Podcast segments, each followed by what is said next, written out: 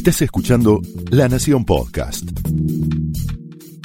A continuación, Pablo Sirven explora el costado más personal de las figuras más importantes en Hablemos de otra cosa.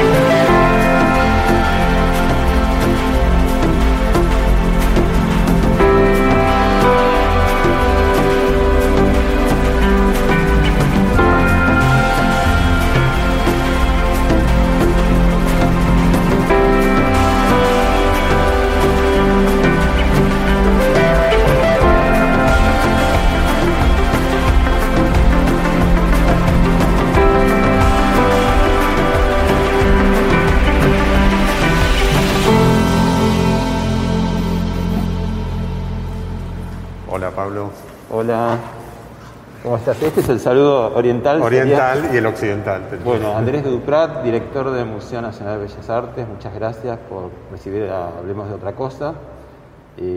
Bueno, en, en momentos tan particulares, ¿no? Exacto. Aunque el museo ya abrió, de alguna manera, dio Sí. el primer paso y, y irá normalizándose en la medida que se normalice todo. Sí, a- abrimos parcialmente la planta baja eh, y bueno, de a poco vamos a ir de menor a mayor abriendo el primer piso y espero ya el año que viene eh, poder empezar a hacer muestras temporarias. Bueno, acá estaba, estuvo hasta hace poquito eh, la obra de León Ferrari del avión, ¿cómo Claro, es? Eh, la, civilización occidental y cristiana. que sí, el- es el el Cristo, Cristo en, el, en el avión. Es una obra de los 60, del 65. y que iba a ser como la obra em- emblemática de, de la retrospectiva por los 100 años, ¿no? Claro, porque eso, sí, en, en abril del 2020 teníamos programada esa muestra de León Ferrari, era el centenario de él, que él nació en el 20, y también era una deuda de este museo porque eh, León Ferrari, bueno, es un artista que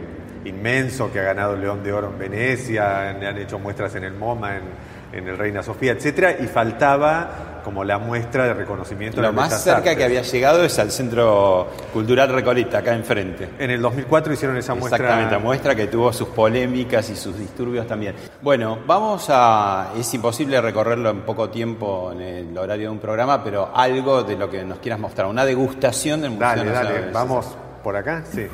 Bueno, esto no está habilitado al público, ¿no? Eso es la Estamos segunda ahora en el primer piso, lo único que se puede ver por el momento es la planta baja, que son las colecciones permanentes. Sí, no, el primer piso también es colección permanente, pero es eh, eh, la planta baja es hasta el siglo XIX y el, y el primer piso siglo XX. Siglo XX. Tanto arte europeo como arte latinoamericano y argentino. Y Eh, acá hicieron las muestras de Sul Solar, que fue o la de Felipe eh, Noé también, ¿no? Sí, se- esas hicieron en el pabellón de exposiciones temporarias, viste que es un gran espacio, ahí se hacen las muestras temporarias, se hizo Turner, se hizo Miró, se hizo la de Yuyo Noé, se hizo Jules Solar, pero también a veces acá en la planta alta hacemos muestras temporarias, pe- más pequeñas, pero las grandes muestras que vos decís se hacen en el pabellón de exposiciones temporarias, que es lo que da sobre Figueroa Alcorta, ¿no? ¿Esto qué era? Porque digo, acá llegó el museo en el año 33, Sí. se fue inaugurado a fines del siglo XIX en las Galerías Pacífico, ¿no? Sí. Eduardo Schiaffino. Eduardo Schiaffino, primer mi ídolo. Sí, y sí, después agarraron algo del pabellón argentino que había sido hecho para la exposición aquella famosa En París. universal de donde surgió la Torre, La Torre Eiffel. nada Eiffel, menos, sí, ¿no? eh, sí. Primero se inauguró, como bien decís, en 1896 en lo que es hoy las Galerías Pacífico. Eh, ahí fue el primer Museo de Bellas Artes. Después, eh, cerca del, a principios del siglo XX, ya en, cerca del 10, al regreso de esta estructura de vidrio y hierro de la Exposición Universal de París que se montó en Plaza San Martín y pusieron la segunda sede, digamos, eh, del museo, que fue un poco criticada porque era vidrio y hierro, ¿viste? No era el, el ambiente más... Y en el año mejor 33 conservación. pasa acá que es, uno cuando lo dice parece inquietante, casa de bombas. Es la casa de bombas, no, bueno, porque esta era la casa de bombas que era muy evolucionada de, de, De obras la ciudad de Buenos. Aires, total. Y eh, Alejandro Bustillo, un arquitecto que ha hecho grandes encargos para el Estado, la transformó, la adaptó, porque era bien distinto a- a- al museo en el 33. Y Ahora, de- en el sótano eh, había como algo que tenía que- Piletones. Piletones del agua. Claro, pues tenía una conexión, en la casa de bombas tenía una conexión con el río de la Plata. Eso fue un problema durante además muchos para años. las obras, la humedad. Total. Ahora está subsanado, pues ahora hay un grupo electrógeno con una bomba que ante cualquier posibilidad. De todos modos, no es el lugar ideal tener las obras en, el, en un subsuelo. Es semi-subsuelo, ¿viste? Para, para venir al museo tenés que subir medio nivel, o sea, está mi- mitad arriba y mitad abajo. Pero estamos con un proyecto de, de un viejo anhelo de, de hacer un edificio, como tienen los principales museos del mundo, tienen como edificios aparte eh, de la colección, con edificios aparte que no están instalados en el museo. Eh, así que bueno, eso... En un momento se había hablado, eh, en la gestión anterior, eh, había como estaba sobrevolando la idea de que el edificio de la televisión pública podía ser, ¿no? Esa idea es más vieja, es de la época de Glusberg Ah. y de la presidencia de Menem, que se decía que, que ya, no sé, un canal tan grande, que la tecnología había evolucionado. Entonces siempre Y tenía. ahora se hablaba de concentrar en Tecnópolis en un momento, decían, ¿no? Pero, No, pero el Bellas Artes eh, sí necesitamos. eh, el museo, como verán, está muy bien, es un claro, museo que. Pero se muy ve bien menos preservado. del 10% de Sí todas las obras. eh, sí, pero es lo habitual también, es lo mismo el Louvre, lo mismo el Reina Sofía, o sea. Pero digo, acá hay 12.000 o más de 12.000 obras Sí. y se ve 900. claro, ¿no? exacto. sí. Pero Que a van, veces rotan. van sí. rotando y además empezaron con una cosa muy buena de que rote mucho más por, por, Por el país. Por el país, ¿no? Sí, total. Hay, igual hay highlights que no ro- eh, eh, eh, hay un Picasso, allá atrás tuyo hay un Paul Klee, un Kandinsky. Esas obras es muy difícil que bajen. Claro. Son como. Bueno, acá estamos un poco en, en los modernos, sería, ¿no? Entre comillas, los años 20 que fueron creativamente muy importantes, ¿no? Totalmente. Y en Argentina, En Argentina también, por eso está en este montaje de guion permanente, fíjate, que la obra de al lado de, de- de- de Picasso es un del prete. O sea, lo que hicimos acá es poner en diálogo sí. eh, el arte europeo con el arte argentino, porque muchas veces en muchos museos se hace, bueno, esto es arte europeo, esto es francés, esto es inglés, esto es argentino. y, y a ustedes les gusta más en lo que dicen Desde hace años está, de la gestión anterior, lo mismo Petoruti, entonces Petoruti, hay un cubista en diálogo con Picasso o en diálogo con Fernand. Eh, es una forma, digo, no es que hay una que está bien y una está mal, o sea, Claro. son propuestas cada, esto para la gente que no lo sabe, por ahí, cada una cantidad de años, cada cinco años se modifica el guion permanente, ahora lo El- acaba de hacer el Malva. por Contanos ejemplo. qué es el guion curatorial.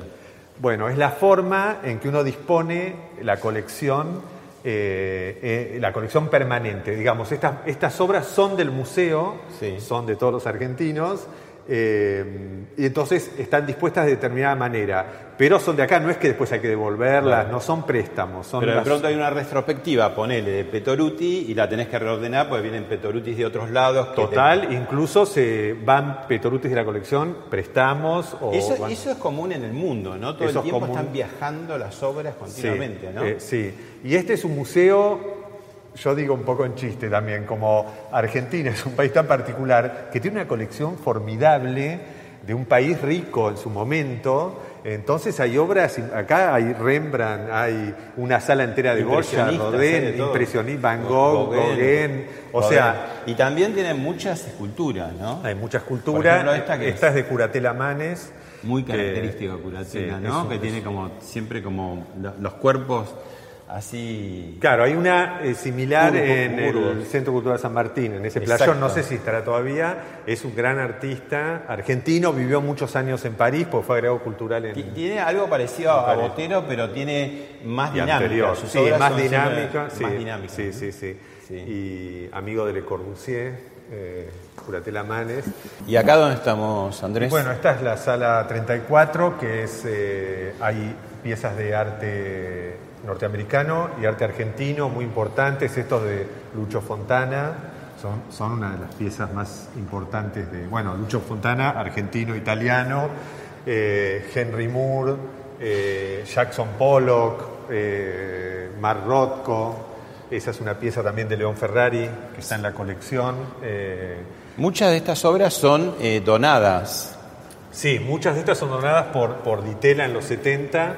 El museo recibió muchas donaciones durante... Garrico, Santa Sí, María, exacto, Bember, Bember, esas son y muchas más, ¿no? Pero- sí. Y claro, porque eran las familias ricas que apoyaban Que eran las familias ricas con mucha cabeza y con mucha cultura, ¿no? Totalmente. Y con, con idea también de un Estado fuerte, de que después que es como lo se- heredaba el Estado, digamos. Exacto, que es como se fundó. Yo creo que eso es una, una cosa muy positiva de la Argentina, de, de esa idea, por ahí sacada de los franceses, de un Estado que, que, Culto, digamos, fuerte, culto, culto. que garantice el acceso a la cultura. Así que sí, de a poco después, bueno, también Argentina se empobreció, entonces ahora hay menos mecenas que pueden donar una cosa así, ¿no? Tan importante. Bueno, acá volvimos a la planta baja y estamos en la sala Rodin, ¿no? Sí, es una sala Rodin. Esta la montamos. Este es el beso, Este es el beso es una de las obras famosa. Y ese es el modelo del beso que es menos conocido, pero que lo pusimos en exposición. Y Ahora, Rodin eh, no vino nunca a la Argentina, pero, Pero trabajó tuvo- un montón. tuvo mucho vínculo con Schiaffino, que vos nombraste, con el primer director. Pero le encargaban, digamos, Le por ejemplo, para el. Museo de Arte Decorativo, eh, Sí. que era de una familia, ahí tenían obras. Sí, y le encargaron el De monumento a Sarmiento. Sí. que fue escandaloso, porque después cuando vino y lo inauguraron, la obra, decían no se parece, porque claro, porque Rodin no era un naturalista, era un tipo más avanzado que interpretaba. Pero fíjate que hay cerca de 30 obras de Rodin, y esto lo montamos porque fue el centenario el año pasado, el Museo Rodin de París lo organizó, y en, en varios museos del mundo que tienen obra de Rodin, eh, eh, se hicieron estos, estos festejos. Y no es. No podían, yo viajé a París, eh, al Museo Rodin, y no podían creer que teníamos 30 Rodin. Les parecía como en Buenos Aires y no fue. Pero bueno, son esas cosas raras que suceden en Argentina. Eh, porque nunca vino, pero sí es que Afino lo visitó. ¿no? Incluso en el Museo de Arte Decorativo, el Palacio Razzuri, ¿no? Sí, Eh, tiene como una maqueta de lo que iba a ser la tumba o el mausoleo de no sé quién. Sí, el portón del que no, terminó de hacerlo, ¿no? Sí. Pero que era impresionante Sí. digamos, la, la idea. ¿no? Bueno, y acá hay muchos autores nacionales y también extranjeros, y estamos en- entrando en una sala que podría envidiar también el Museo Orsay de, de París, de los Total. impresionistas. Sí, ¿no? sí, porque también eh, hay una colección formidable. eh, eh, esto es parte, pero hay, no sé, dos Gauguin extraordinarios. Hay un Van Gogh, eh, hay Degas, hay Manet, eh, Camille Pizarro. Digo, son, esto es como un tesoro del museo. Hay obras de Toulouse-Lautrec. Nada, es una. Claro, lo que maravilla. tiene el Museo Nacional de Bellas Artes es que es enciclopédico, pero uno diría, entra lo que en Europa tenés muy, de pronto de un autor tenés una, dos, tres salas y decís qué agotador, no lo abarco. Sí. Acá en una recorrida muy humana, o sea, en un día, en Es, mediodía, es verdad eso que decís. sí. tenés como un... No tiene la escala monstruosa del Louvre o del Prado que vos decís, eh, bueno, son museos para, no sé, estar una semana en Madrid y ir todos los días un ratito.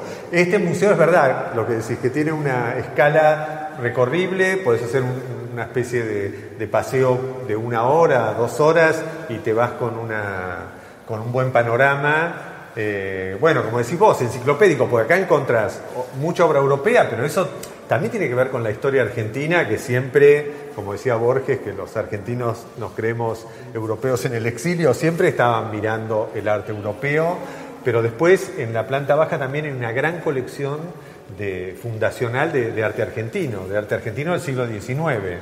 Están, digamos, la- las piezas claves que se estudian en las universidades, como Sin pan y sin trabajo, El regreso del malón, eh, bueno, toda la Claro, obra de acá la Cándido López, ¿no? De, de- de la guerra con el Paraguay, que son así minuciosas, chiquititas. una cosa ¿no? así, sí, muy, muy moderna en un punto, porque era un formato que no se usaba, no, no era ese formato grandilocuente, tiene, parecen viñetas ¿no? de, de historieta. Y la mitad de la colección de esta serie está aquí y la otra mitad está en el Museo Histórico Nacional.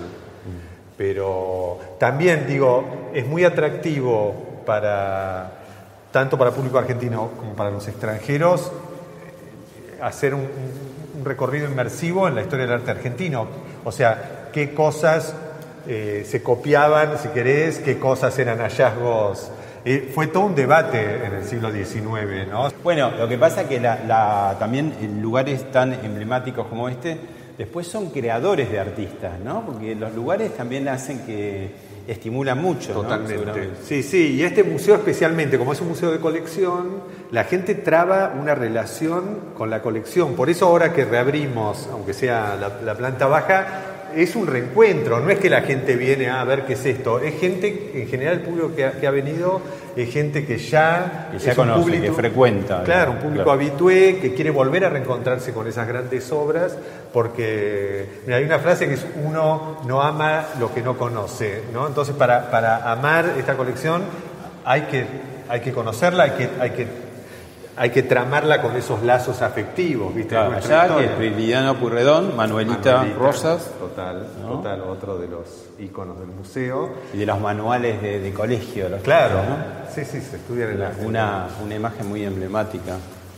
Y después aquí, eso lo, hicimos esta sala especialmente el año pasado, que colgamos toda la serie, estas se llaman Las Tablas de la Conquista, es una obra de Miguel González del, siglo XVII, con una técnica rarísima de enconchados, ¿ves? de nácar, y cuenta la historia de la, de la invasión, digamos, de Hernán Cortés a México eh, y la caída de México en manos de los, de los españoles. Eh, esta vez tiene relatos escritos y después tiene escenas secuenciales. Esta ¿Qué son tablas? son tablas con, con incrustaciones y pintura. Es una, es una obra muy extraña, tiene algo de oriental, viste, también. Sí. Pero nunca se había mostrado permanente toda la serie, que es, que es muy interesante. Eso también eh, resulta de interés para, para el público, ¿no? Bueno, Andrés, ¿y ahora dónde estamos? Ahora estamos en el Museo Nacional de Bellas Artes, en la sala barroca de la planta baja, que está así, se puede visitar. Ahí veo un greco por ahí. Sí, sí. Y tenemos un tapiz. Hay un tapiz muy importante del siglo XVII, belga. Hay varios tapices en el museo, eh, son delicados a veces de limpiar. Eh, nosotros hicimos una muestra el año pasado con, porque se restauró, gracias al gobierno de Francia, un tapiz del general San Martín, que fue una donación del gobierno Casa de Francia, Rosada. que está en Casa Rosada. Viajó a Francia, lo restauraron. Yo viajé y vi la restauración, que es increíble la técnica esta. Eh, y antes de que vuelva a la Casa Rosada, se hizo una muestra de, de ese tapiz, acompañado de otros tapices que vinieron de Francia, así muy importantes, antiguos y, y contemporáneos, también incluso artistas argentinos. ¿Qué vendría a ser un museo? Un- ¿Una suerte de, de cápsula del tiempo? Eh, eh, ¿Un testimonio de, de las sociedades a través de, los años, de los siglos? no lo había pensado como cápsula del tiempo, pero eh, me parece pertinente. Es un poco eso. Yo creo que igual los, los museos, si uno analiza en los últimos, en las últimas décadas, se fueron reinventando. No es, es un organismo bastante vivo. Más vivo que antes, ¿no? Porque antes decía museo era como decir Mausoleo. el lugar de los trastos viejos, ¿no? Sí. Mausoleo aburrido, como Sí. que no. No, los museos realmente se reinventaron y ocuparon un lugar central en las sociedades, sin duda, con sus arquitecturas, viste, hoy. Antes, no sé, hace 20, 30 años, no era, digamos, una actividad número uno para los turistas, digamos. Y hoy, eh, no sé, si vas a París, vas al Louvre. No es que te interesa particularmente las artes visuales o la historia del arte, pero son circuitos que uno va a ver el edificio, va a la tienda, va al café. O es sea, una en, en- en- en tu recorrido tiene que estar el museo. Y sí, pienso que eso es un mérito, me parece, de los museos, que se ayornaron, se hicieron atractivos y, eh, digamos, articularon bien con la sociedad. ¿no? Bueno, a propósito del Louvre, ahí tenemos un video para ver con nada más y nada menos que Beyoncé, porque también los artistas se, Sí. se, se suben a, a los museos. Sí. Lo vemos y lo charlamos. Dale.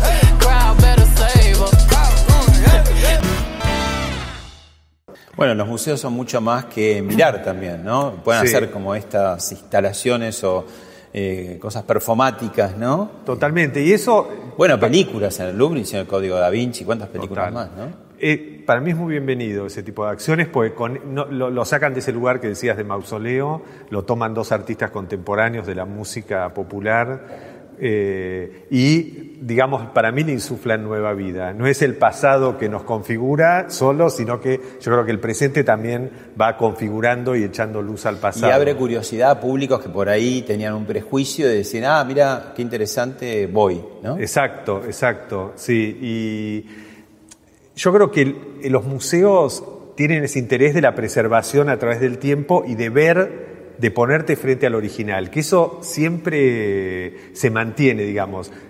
Uno piensa a veces que uno ya vio, no sé, las visitas virtuales, recorridos por internet, entonces que eso evitaría eh, las ganas de ir a un museo a ver el original y sin embargo no pasó eso. La gente, todo el mundo conoce la Gioconda, sin embargo sigue queriendo ir a ver el original y qué te pasa a vos con, con eso.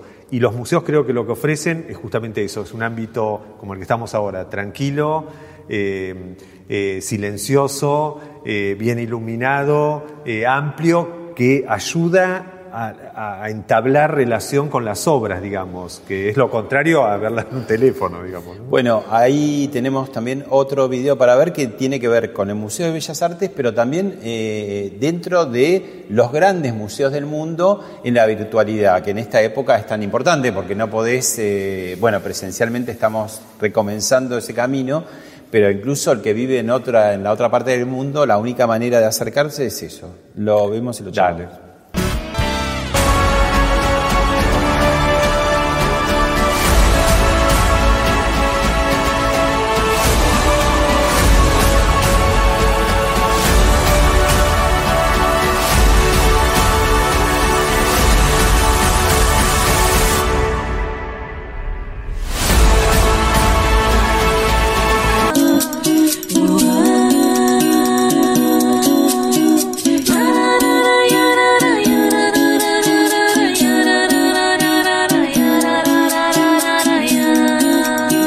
Tras siete meses de pandemia y con protocolos sanitarios, varios museos nacionales y porteños abrieron sus puertas en la ciudad de Buenos Aires.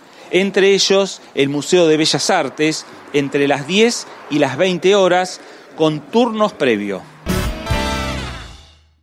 Contanos primero qué vimos. Sí, vimos dos cosas distintas. Una es un evento que organizó el Museo Nacional de China, eh, que es un museo impresionante que tuve la oportunidad de visitar en Beijing, eh, que organizó en plena pandemia mundial esta especie de articulación entre 16 museos del mundo, el único sudamericano era el Museo Nacional de Bellas Artes, y eh, hicieron un programa bastante interesante que se pasó en bueno, como todo en China, ante millones de personas por las redes, que era, se llamaba Director Choice, que era cada director de cada museo, de lugares de, de África, de Asia, etcétera, de Europa, elegían algunas obras y las compartían en la, en la red. Entonces, eh, no sé, bueno, en nuestro caso yo elegí Sin pan y sin trabajo, Las tablas de la conquista, no sé, obras que podrían resultar de interés en otras latitudes y se hizo este mega evento virtual eh, que, como decís vos, la pandemia nos obligó a,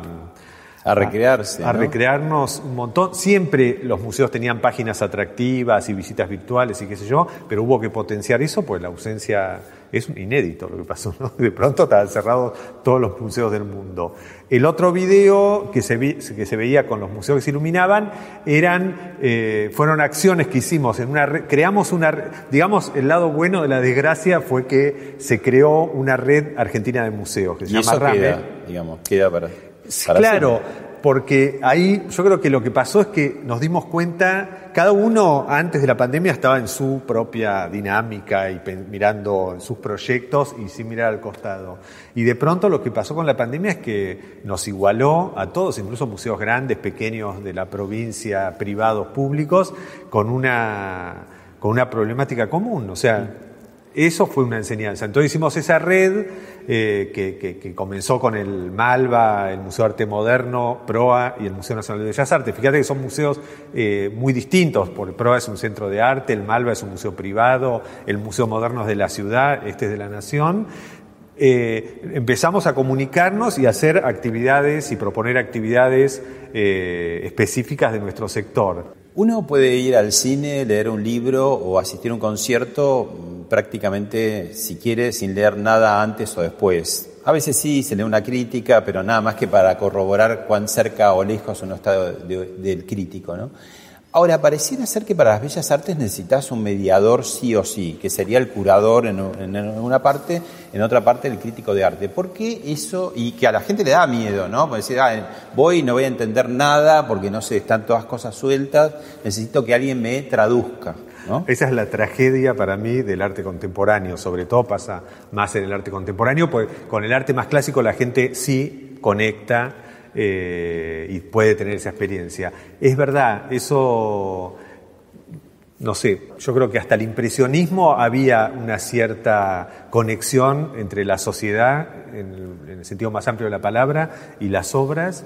Y, después con las vanguardias se fue alejando, se fue encriptando, eh, esa distancia hizo que aparezcan los mediadores, que sean curadores, eh, educadores, eh, críticos, y se llegó a una situación que para mí es, prácticamente perversa, porque es absurdo, o sea, si uno lo piensa abstrayéndose de, la cotidianidad que todo lo acomoda, es ridículo ir a ver. Es para uno sería inaceptable ir a ver una película y que cuando te vayas venga alguien y te diga, ¿qué tal? Mucho gusto, yo te voy a explicar lo que acabas de ver y te traduzca esa experiencia.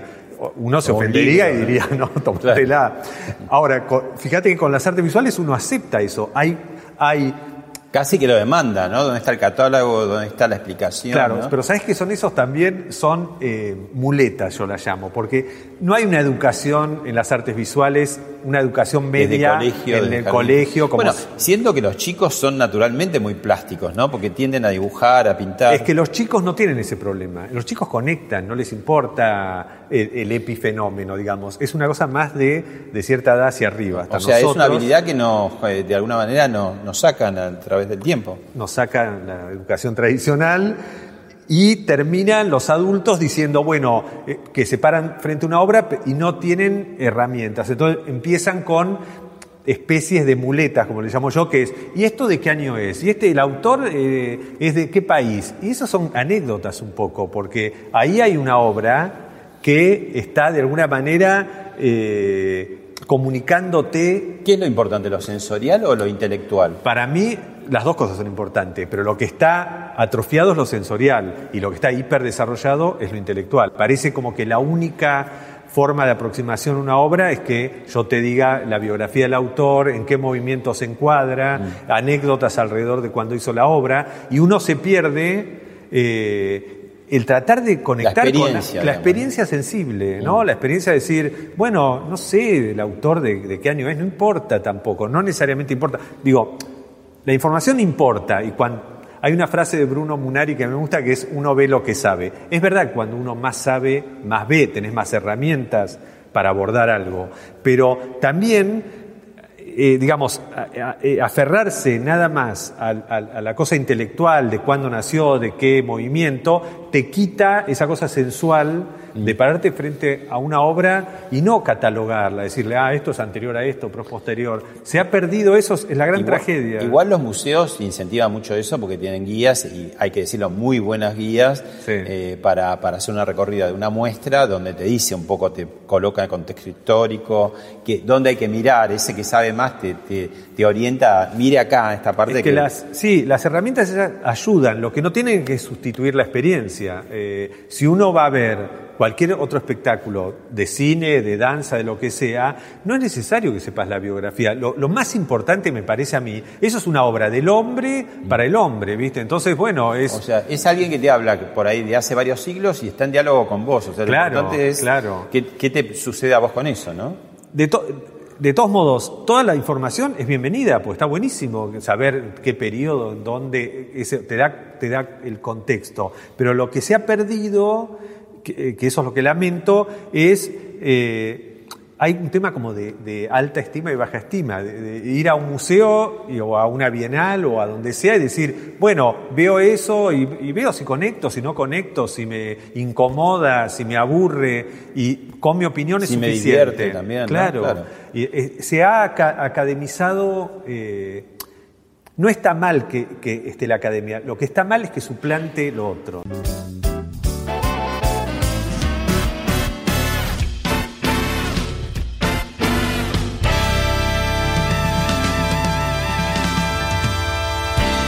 Bueno, ahora vamos a ver un material que conecta con otra parte tuya en algún sentido y en otra no. Lo, vemos y lo charlamos.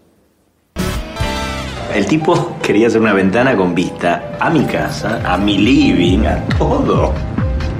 Hermano, yo no soy ningún psicópata y estoy tratando de poner mi mejor onda. El tipo es un grasa convencido, ¿eh? El Premio Nobel de Literatura y flamante ciudadano ilustre de Sala. Titi. Antonio. ¿La viste, Irene? Ayer. Sí, nos vimos, charlamos un rato, nos pusimos al día. ¿Y cómo la viste? Bien. Toda la obra de este millonario está montada sobre la calumnia a su propia comunidad. Hace 10 años que no vendo un cuadro tuyo. Algo se me va a ocurrir. Ahí está, ahí lo tenés modernizado. Ahora trata de vendérselo a algún imbécil que te lo quiera comprar. Bueno, varias de las películas eh, que dirige tu hermano Gastón Ducrat y Mariano Con y que vos sos guionista, ¿no? Este, habitualmente. Eh, también El Artista, donde aparecen ahí León Ferrari, Fowil, Horacio González, ¿no? Y ahora está la película Competencia Oficial con eh, Oscar Martínez, Penélope Cruz y Antonio Banderas que también gira alrededor de estos temas culturales, un poco como crítica, un poco eh, a veces una mirada como cínica y al mismo tiempo decir, bueno, somos parte de esta industria, si se puede llamar así, o sector.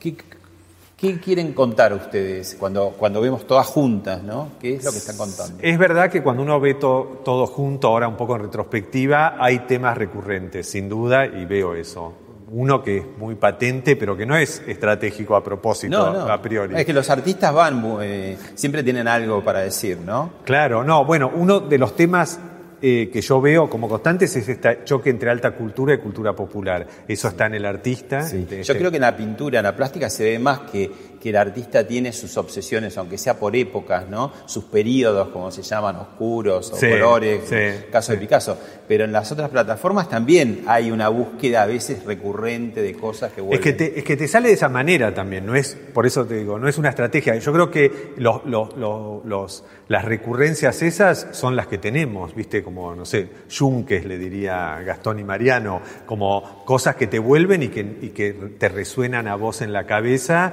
y que salen en, todas las historias que uno inventa, digamos. En, el caso del artista, el hombre al lado, el ciudadano ilustre, te diría, está muy patente esto de, las personas. Eh, más de nuestro universo, si querés, más intelectual, eh, que de una clase media que tuvo accesos, confrontada a, eh, a, lo, que es la cultura popular y esa falta de entendimiento. Bueno, es patente en lo que veíamos ahí con Rafael Spregelburg y Daniel Araoz, de, esto, de este vecino finísimo que hacía Rafael en la casa Curuchet, diseñador exitoso, que no puede ni siquiera entablar un vínculo con su vecino, ¿viste? Porque el tipo pertenece a otro, a otro estrato. ¿Cuál sería la diferencia entre que, vos eh, conocés las dos, eh, las dos vertientes, entre un guion curatorial y un guion cinematográfico? Hay que pregunta. El, guion curatorial eh, tiene que poner en primer plano las obras de los artistas, digamos. Tiene, es una cosa bastante más discreta en el sentido... Hasta por ahí nomás, porque los curadores también, como los DJs... Lamentablemente, lamentablemente. Han pasado al frente a veces por encima de los autores. Yo en eso soy más discreto. A mí me gusta que se pongan en función esos estudios, esas hipótesis de, colgada. Que es un ordenamiento, de, es una selección de material. Es un es como un ensayo en el espacio también, ¿no? Pero está bueno no ponerse en primer plano, sino poner en primer plano las obras de las que estás hablando. Eh, y pienso que la ficción o la ficción cinematográfica no, importa eso, porque la obra es la que estás haciendo. Entonces uno puede ser más desenfadado, más arbitrario. eh, más, más prepotente con ciertas cosas. En el mundo de la curaduría, eh, no sé, yo, he hecho muchas curadurías, siempre tratás de echar luz sobre la obra de otro, digamos. Eh, en el caso de las películas es más una creación personal, es más como la labor de un artista y no tanto de un curador. Claro. Vos eh, sos arquitecto, guionista, funcionario. Eh, ¿cuál- ¿Cuáles son, cómo se, se une una cosa con la otra? Eh, según- mira, para mí esto está todo muy relacionado. Creo que es más desde afuera que uno dice, ah, sos arquitecto, entonces no sos guionista, pues no. Y yo creo que eh, las, las- las profesiones un poco te encasillan a veces, ¿viste?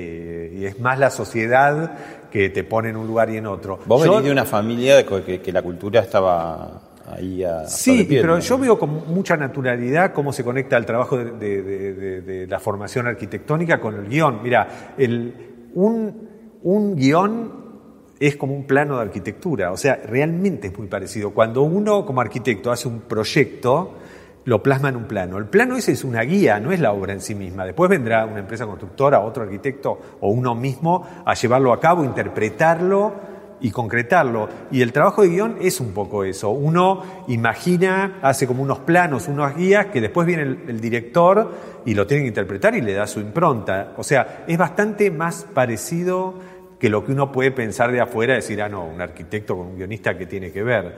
A mí, te digo, yo respondo a, a- a mis intereses eh, sensibles. Me gusta la arquitectura, me encanta. Yo igual no me dedico hace años a la arquitectura. Yo digo que la arquitectura me abandonó hace mucho. Pero Eh, tu ojo de arquitecto no, seguramente recorres las ciudades y mirás. no, y aparecen en las películas, Claro. porque no es casual que, la casa, que, el, que el hombre al lado sea en la casa de Le Corbusier, eh, o que eh, la arquitectura es muy presente en, en todas las películas nuestras.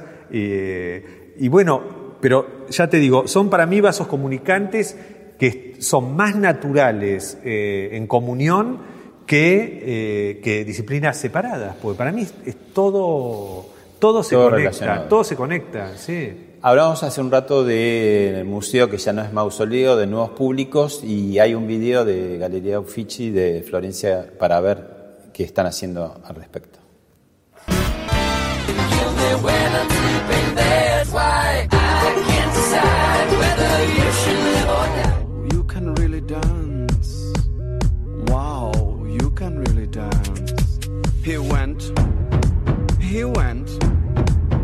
Said we've both been dancing all this time. What a cool. Laura non c'è, è andata via. Laura non è più cosa mia. Eh, lo había visto yo, lo de Galería de Uffizi. Eh, yo no sé, no soy sociólogo ni, ni publicista para ver si funciona, si lleva más público, si tiene más visitantes.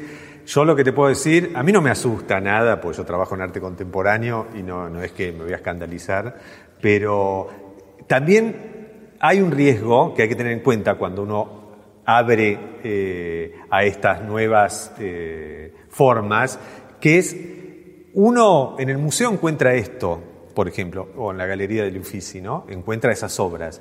Entonces, lo que hay que ser honesto con el público, decir, mira, este, esta galería, este museo ofrece esto, esto es lo que ofrecemos. Entonces, esa honestidad implica no mandar un mensaje que después Equívoco. te defraude. Claro, se puede decir, mira, va- es una rave, entonces venís, eh, qué sé yo, a bailar y de, pronto cuando entren a la galería de Uffizi le van a decir, no, no, no se puede bailar, no- saque la música. Ese es el único riesgo que a veces es frívolo que yo veo, que en el nombre de concitar nuevos públicos, a, a veces... Hacemos cualquier cosa. Claro, tergiversás lo que mostrás. A mí no me asusta una rave tampoco, ni, ni, ni, ni, el video arte contemporáneo. Lo que te digo que puede ser decepcionante para un chico que, eh, que decodifica eso de una manera y después va a un museo como la Galería del Uffizi, que es silencioso, serio, que hay guardias de seguridad mirando para que no toques la obra. Entonces es eso. A mí me encanta cuando el arte contemporáneo se involucra con el museo. Eh, y lo trae hasta acá. Pero eh, yo creo que la atención hay que tenerla con la frivolidad, como si vos decís, bueno, eh, te ofrezco helados gratis, qué sé yo. ¿no? Bueno, helados gratis anda a una heladería o, o a otro lado, pero no sé si un museo es, es- es ese lugar. El museo, creo que las cosas tienen una propia mm, complejidad.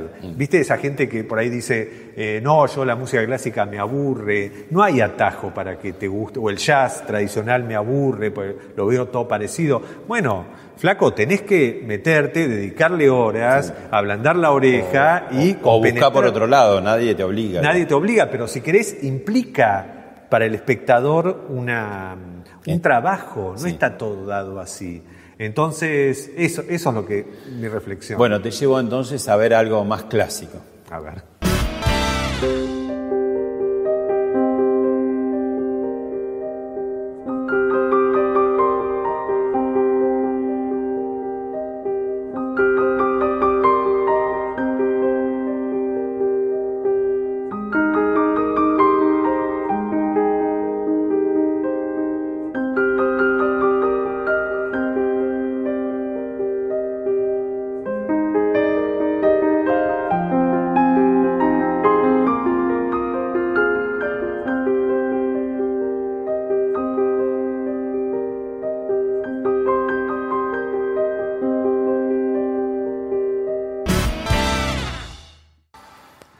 Sí, es mucho más clásico que, Mucho que más clásico, que el bueno. anterior, pero también en un punto por ahí es más honesto, porque si uno va al Hermitage va a encontrar eso. En Claro. cambio, en la Galería del Uffizi después vas a encontrar obras pintadas, no obras que hablan con esa música. Ahora, no, yo lo que te decía, por ejemplo, este museo está en una instalación que no fue hecha para ser museo.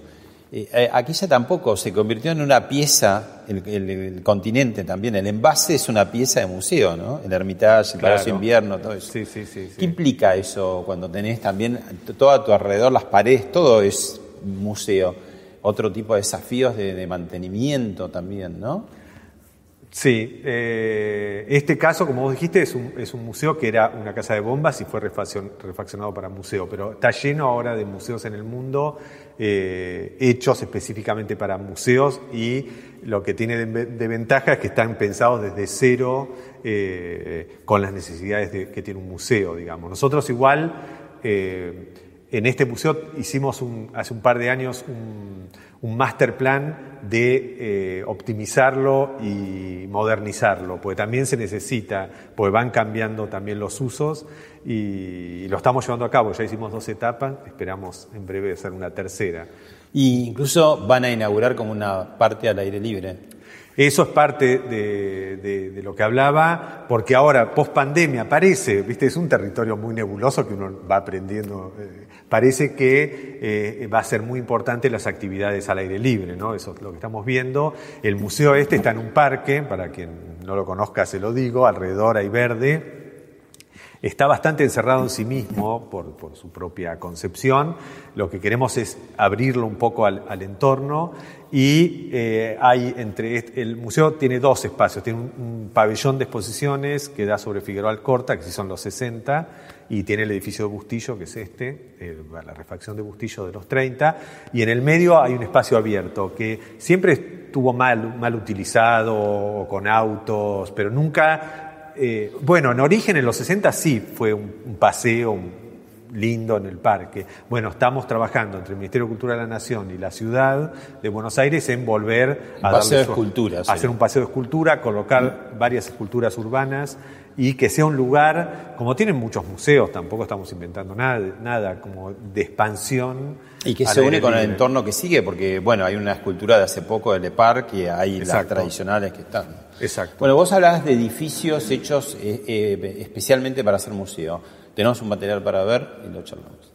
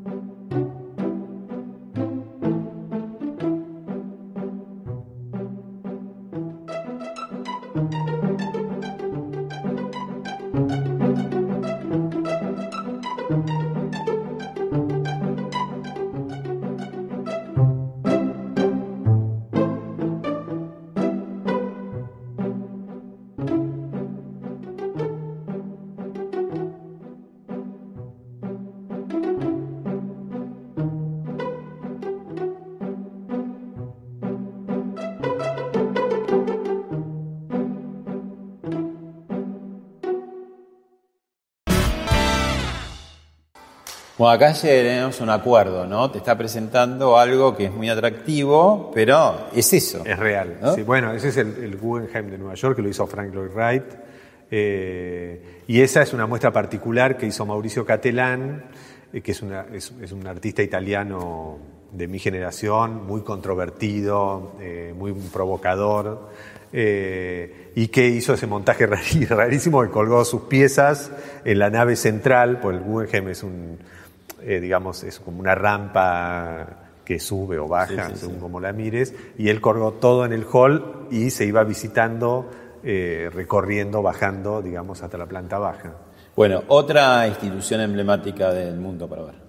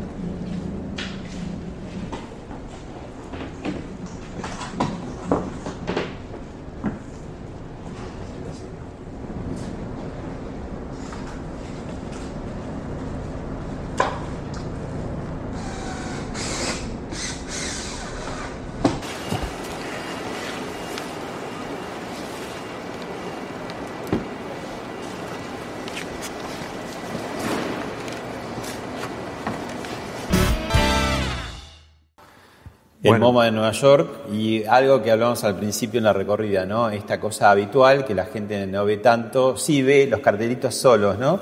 Que es el ir y venir, el intercambio de obra, ¿no? De un lugar. Claro, eso no se muestra normalmente, es como la cocina, pero eh, sí, ahí veíamos que estaban embalando dos Warhol. Eh, sí, hay un intercambio, vamos a ver, pues un poco se va a resentir para mí eh, con la pandemia, la pospandemia, porque había mucho intercambio de obras y de Claro, porque por ahí ahora prestas algo y resulta que no te la pueden devolver hasta dentro de ocho meses. ¿no? Claro, o tienen que estar en cuarentena. Después, eh, eso yo creo que va, me parece, Va porque siempre aventurar cosas, después te equivocás, pero yo creo que va a haber una mirada más sobre lo- la región, digamos, de cada, de cada lugar del mundo, digamos. Y estaban estos blockbusters, estas mega muestras que iban por todo el mundo, iban a China, Inglaterra, etcétera, que también eran muy onerosas, ¿viste? Eh, y yo creo que eso, mm, no sé si va, se va a sentir el golpe en los museos, incluso en museos así con grandes presupuestos como el MoMA o el Guggenheim. Eh, creo que esta esos museos viven mucho de, de, de la- de los tickets, del- del- de la cantidad de gente que va. Y pensá que ahora. Y las ventas de souvenir, Y la impresionante. venta del souvenir, pero se- yo creo que un poco se va, se van, va, va- vamos a estar obligados a reconfigurarnos de alguna manera, eh, si queremos amutar la piel, como pasa en todas las tragedias, y ver qué sacamos de enseñanza, qué cambia, ¿no?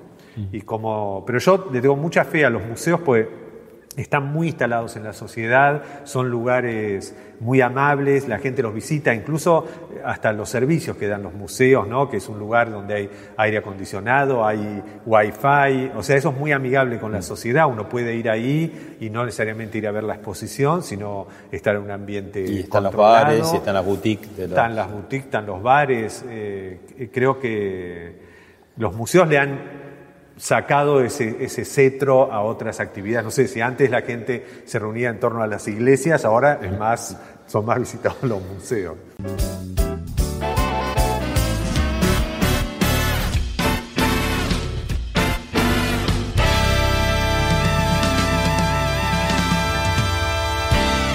La última, eh, si le tuvieras que decir a alguien que nunca fue a un museo, ¿no? Eh, ¿Qué puede encontrar de su vida, de lo lineal de su vida en superficie, porque todos estamos transcurriendo, qué puede encontrar en las profundidades, en lo onírico que tiene el arte?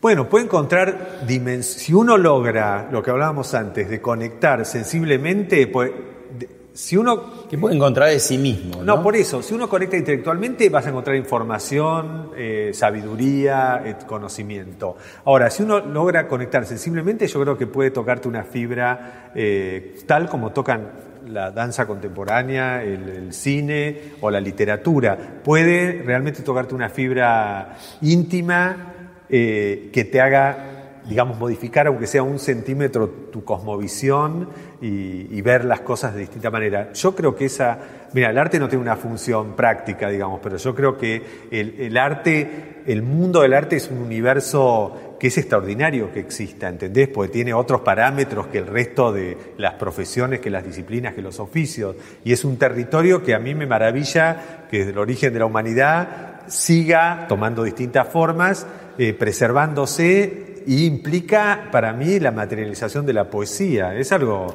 para mí es vital, aunque, aunque no lo parezca a priori, uno puede decir, no, de esto prescindo. Me parece que nos conecta con algo muy profundo y muy sensible. Gracias, Andrés. No, gracias a vos.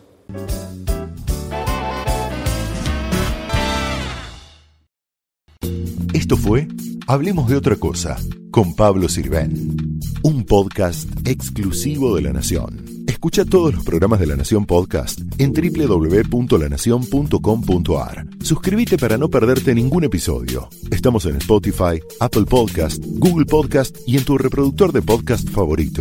Seguí escuchando La Nación Podcast.